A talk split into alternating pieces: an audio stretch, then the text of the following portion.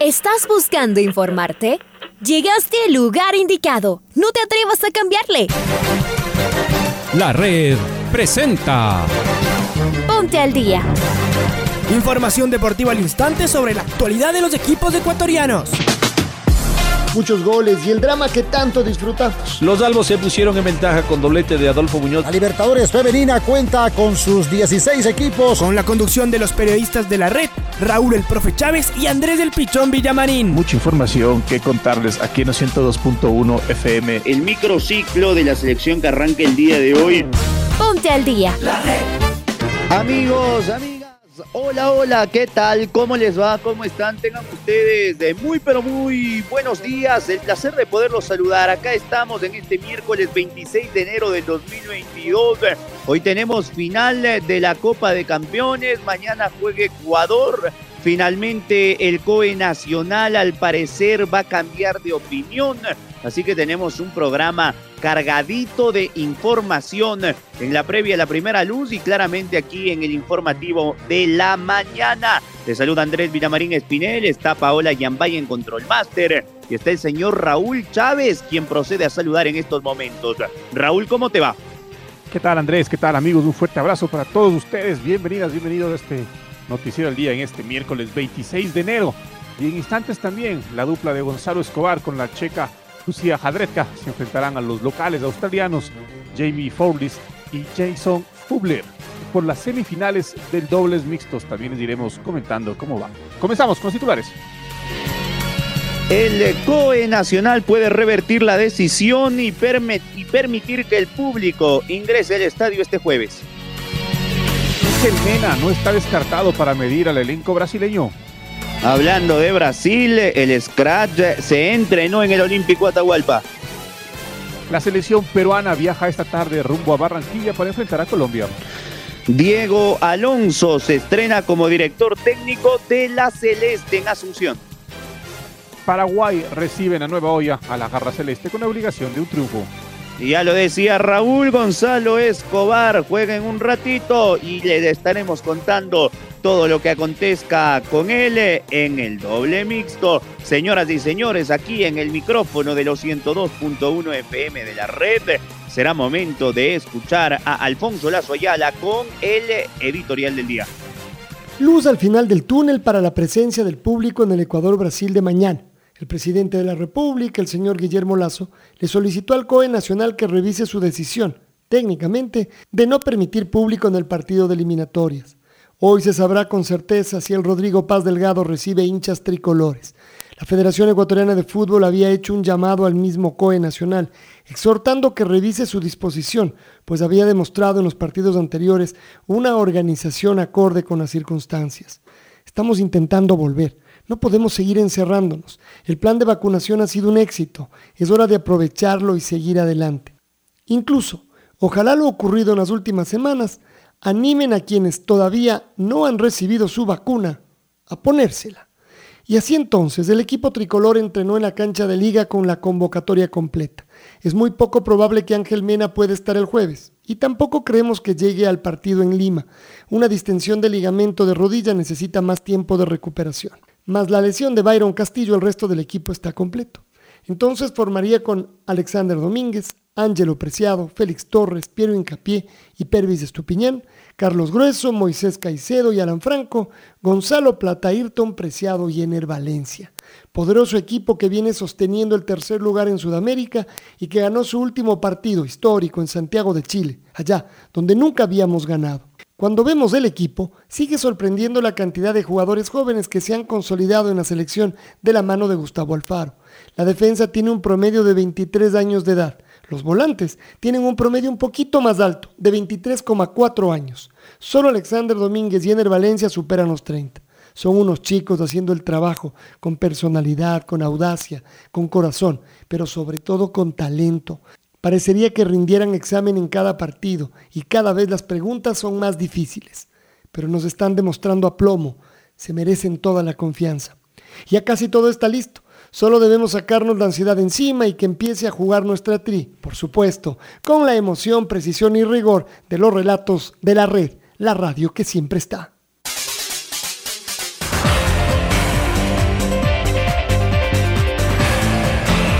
Momento de iniciar con selección ecuatoriana de fútbol, lo acaba de decir Alfonso. Es muy poco probable que Angelito Mena pueda jugar el día jueves, aunque él todavía no se descarta.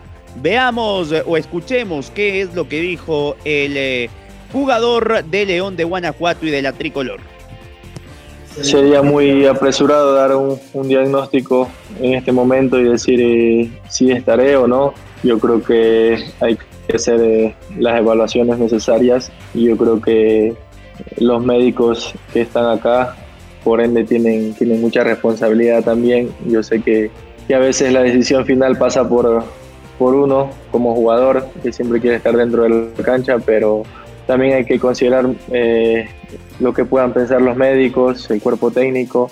Así que tratamos de llevarlo eh, lo más tranquilo posible. Tampoco queremos hacer las cosas apresuradas ni que, ni que vaya a ser eh, causa de, de, algo peor, ¿no? Entonces, actualmente te podría decir que tengo muchos deseos, muchas ganas de jugar, pero sí hay que tomar muchas precauciones. Con eso no quiere decir que esté descartado tampoco, pero, pero sí hay que evaluarlo muy bien. Actualmente el mensaje tiene que ser de que estamos todavía en el camino correcto, sí estamos luchando, esforzándonos, queremos sacar un buen resultado, obviamente, eh, en nuestro patio, en nuestro país. Yo creo que sería lo ideal eh, si pensamos en, tres puntos, no pensamos solamente en uno.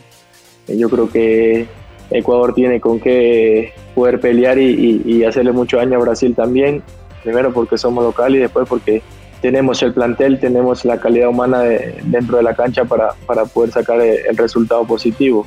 Y pues bueno, yo creo que actualmente mientras sigamos sumando, nos sirve también. Eh, lógicamente tendríamos que seguir sumando de visitantes. Yo creo que, que por ahí puede, puede costar un poco más, ¿no? Para mí el partido ideal donde Ecuador tiene que eh, ganar y obtener quizás la clasificación sería en con Brasil. Eh, por todo lo que representa la selección brasileña.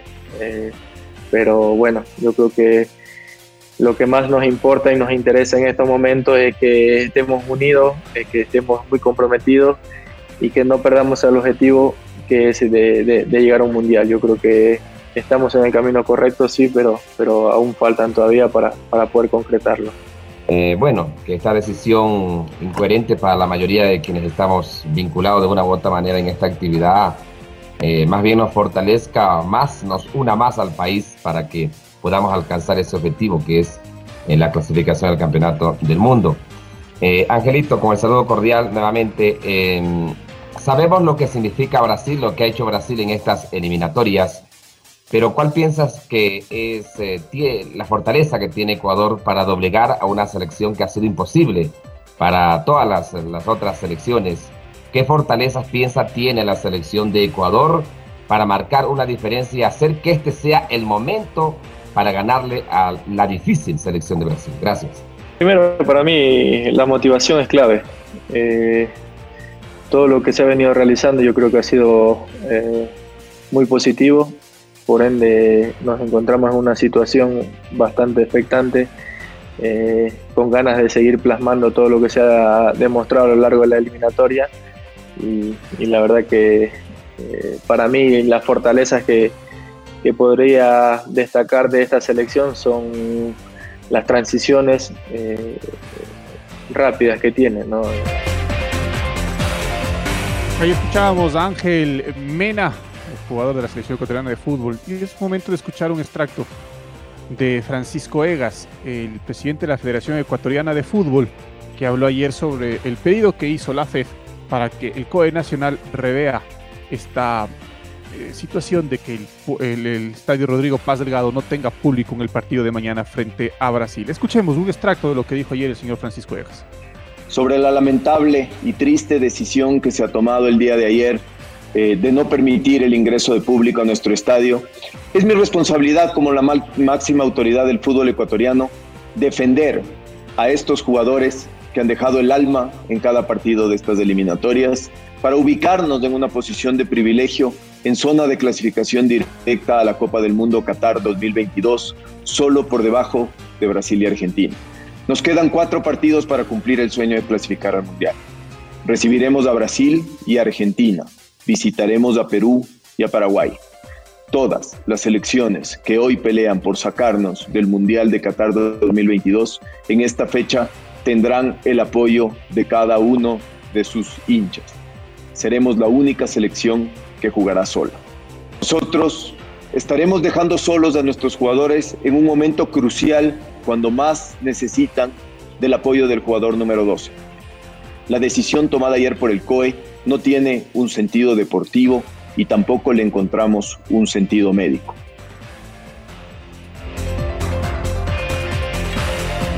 Y vamos a escuchar ahora al DT de la tricolor, el profesor Gustavo Alfaro, dijo lo siguiente. Creo que cuando jugamos también en Copa América, no sé cuánto tiempo hacía que Ecuador no le metía un gol a Brasil, ese tipo de cosas. Bueno, la verdad, esas cosas, honestamente, no nos detenemos en ese tipo de detalles o en ese tipo de estadísticas. Porque de la misma manera, Ecuador nunca en su historia le había ganado a Chile en Chile. Y si nosotros vamos a Chile ya sabiendo que porque la historia dice que nunca le ganamos, nunca va a haber una primera vez que le podamos ganar un partido, entonces iríamos ya condicionados mentalmente porque la historia dice que perdemos antes de jugar. Y yo digo que no es así. Estos son jugadores, es un grupo de jugadores jóvenes, un grupo de jugadores que está tratando de hacer su propia historia, que está tratando de escribir su propia historia. Y por eso en algún punto desafiamos a, esas cosas a demostrarnos a nosotros mismos dónde están nuestros techos, cuáles son nuestras limitaciones, y qué es las cosas que nosotros podemos tratar de mejorar o podemos tratar de intentar hacerlo. Y creo que en definitiva esas son las, las cosas que nos han movilizado a lo largo de toda esta eliminatoria para, para desafiar a, los preconceptos previos que, que decían que Ecuador no tenía ninguna chance de clasificar a la próxima Copa del Mundo de Qatar y que en definitiva eh, todas las cosas que nos podían llegar a suceder, algunas que sucedieron, otras que no, que de pronto no eran muy optimistas en cuanto a ese aspecto, nosotros las desafiamos, no quedándonos en las cosas que históricamente habían sucedido o que podían llegar a decirse, sino los desafíos personales que tenemos como equipo, como individuos y como tal, para decir, como, como, siempre hacemos, somos responsables de lo que nosotros hacemos y estamos tratando de escribir nuestra propia historia.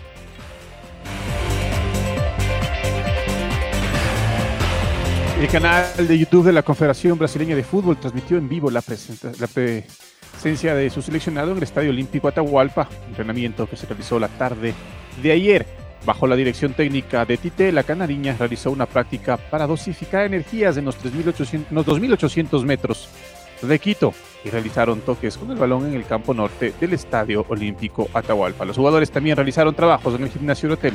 Estamos con Carlos Edwin Salas, quien nos va a ampliar información. Chaca, buen día. Gracias compañeros, saludos cordiales amigos, ¿qué tal? Un gusto, bienvenidos al noticiero. Brasil realizó sus trabajos de entrenamiento la tarde de ayer en el Estadio Olímpico Atahualpa. El canal oficial de la Confederación Brasileña de Fútbol en YouTube transmitió en vivo y en directo la práctica del seleccionado brasileño en el Estadio Atahualpa. Bajo el mando del director técnico Tite, los jugadores de la Canariña realizaron una práctica que fue transmitida en vivo por el YouTube a través del el canal de la Confederación Brasileña contrarrestando los defectos de los 3.800 metros de altitud sobre el nivel del mar, los jugadores brasileños dosificaron energías y en un primer momento realizaron fútbol en espacios reducidos, para lo cual únicamente ocuparon la parte norte de la cancha del Estadio Olímpico Atahualpa. También realizaron el tradicional juego del torito en la media cancha, mientras los porteros Allison, Edison y Weberton ensayaron en el arco sur se pudo apreciar la presencia de grandes jugadores como los delanteros Gabriel Jesús del Manchester, Vinicius Junior del Real Madrid y Gabriel Barbosa del Flamengo. El equipo se encuentra hospedado en el Hotel Sheraton. Continuamos con más en el Noticiero al Día. Y hoy tenemos final de la Copa de Campeones. A propósito, cambiaron de horario y de igual manera de sede. No se jugará en el Chucho Benítez, sino se jugará en el estadio Alberto Spencer Herrera. El amistoso será a las 18 horas con 30. Liga está por viajar hasta la ciudad de Guayaquil. 9 de octubre y Liga hoy desde las 18 horas en Guayaquil, transmisión de la red. El delantero argentino Tomás Molina afirmó en los 102.1 que Liga tiene la obligación de ganar todo lo que juegue, inclusive la Copa de Campeones torneo amistoso en el cual hoy la U juega la final frente al elenco octubrino. Escuchemos al ex delantero de Ferro. Nosotros tenemos que, todo lo que jugamos lo tenemos que ganar. Primero porque es lo que pide el club, lo que pide el, escudo, lo que pide la gente. Y, segundo por, porque está en cada uno. Ninguno quiere perder. Eh, todo, a lo que juguemos, a lo que sea, siempre hay que ganar. Eh, así que bueno, obviamente es, una final, es un amistoso, pero, pero se toma como una final y como, como un partido que hay que ganar. Me estoy adaptando a la altura a lo que es el fútbol de acá, que no es fácil. Eh, entonces, bueno, al principio capaz un poco cuesta cuesta un poco más que, que otros jugadores que ya vienen jugando. Eh, pero sí, me sentí bien, me, si bien me, me, me hago poco, pero, pero me sentí bien, las, las chances que pude intervenir creo que, que pude hacerlas bien. Eh, obviamente no, no, no, no estuve al, nivel al que yo puedo dar, pero, pero bueno, como te dije, tratando de ir mejorando día a día y ir adaptándome lo mejor posible para demostrar todo lo que, lo que puedo dar. Eh, todavía tenemos varios amistosos por delante que son fundamentales para, para lo que va a ser el inicio del torneo. Eh, creo que nos va a venir bien, estamos entrenando muy bien. Eh, de hecho, él él nos lo dice, así que bueno, pudimos ratificarlo en el partido y bueno, ojalá sigamos por esta por este camino para, poder encarar el torneo de la mejor manera.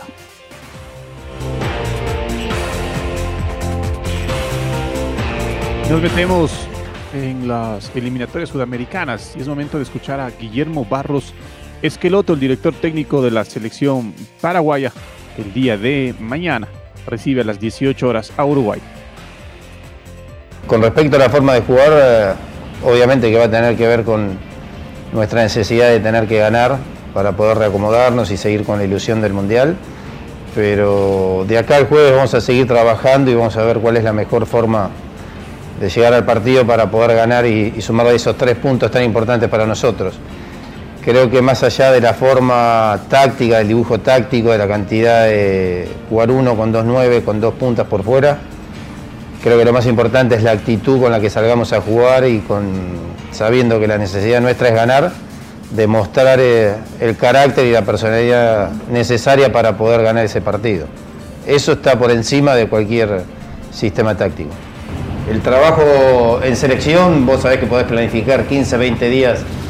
Eh, el equipo lo podés ir eh, planificando y el día anterior a que te lleguen los jugadores aparezca lesión porque juegan en sus equipos o cualquier otro factor que, lo aparte de estos dos partidos. Lamentablemente tuvimos la baja de, de Cacu Gamarra, de Cubas, de Alderete, que me parece son jugadores de mucha trayectoria, importantes, más teniendo en cuenta que nosotros no tenemos a Balbuena en el primer partido, era importante la presencia de Omar, pero lamentablemente la lesión lo, deja afuera.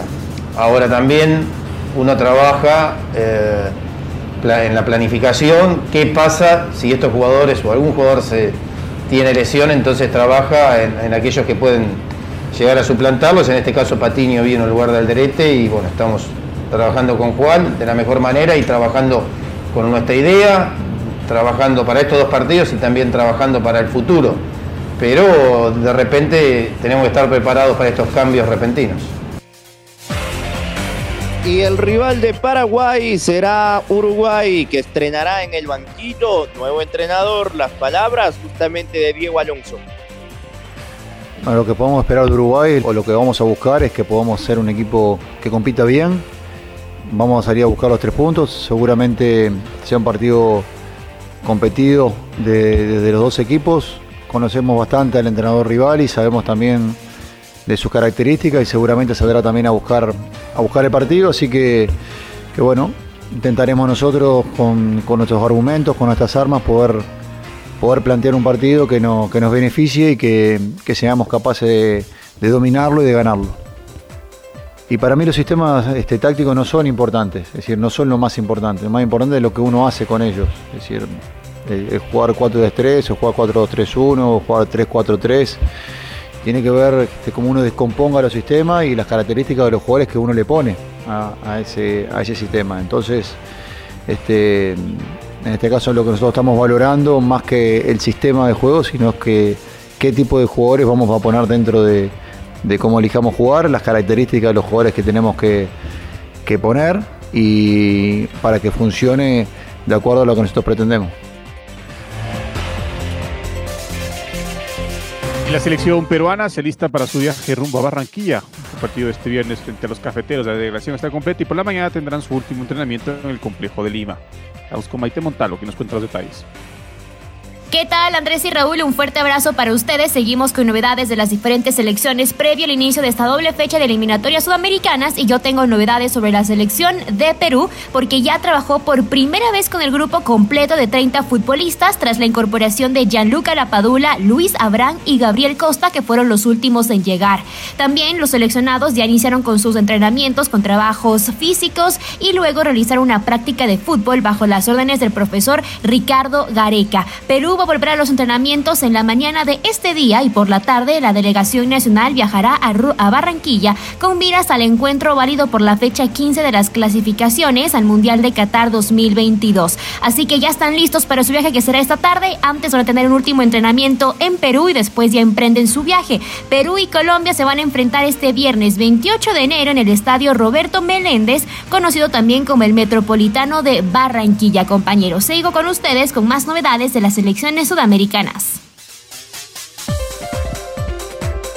Y aquí en eh, la red eh, presentamos a Gonzalo Escobar. En un ratito juega en el Australian Open en el doble mixto. Acá lo escuchamos al tenista ecuatoriano. Obviamente el saque del hombre es más fuerte, pero las mujeres eh, que en los rallies, a veces uno dice, bueno, le tiro una fuerte, pero muchas veces son más sólidas en los rallies están acostumbradas, el juego de ellas no es tanto volea y cruzarse, es más quedarse ahí, llegan, se entrenan así también, son muy sólidas de fondo, entonces hay que aprovechar eso, tratar de, cruzarse ahí porque a veces no te ven, pero y también cuando se les tira fuerte en la red, casi siempre aguantan, o sea, están más listas, una que otra bola, así, la velocidad de nosotros y el efecto también es diferente y a veces no les gusta mucho, pero pero hay que saberlo usar, yo creo. A veces se, acostumbran rápido, hay unas también que tienen miedo que le peguen el pelotazo, muy pocas. Mi partner también es una de que no le importa. Es más, cuando jugamos en Wimbledon yo le pegué sin querer un pelotazo y ella salió como si nada.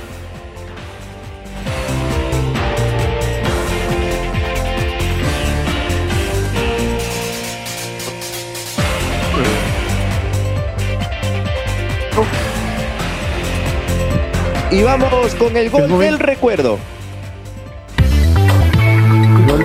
El gol del recuerdo.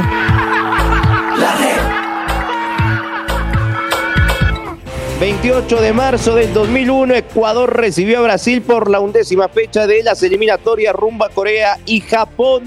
Ganamos por primera vez a los brasileños 1-0, gol del TIN. Recordamos los relatos de Pancho Moreno, comentarios de César Pardo y del Bambino Paredes. Alex aparece en izquierda.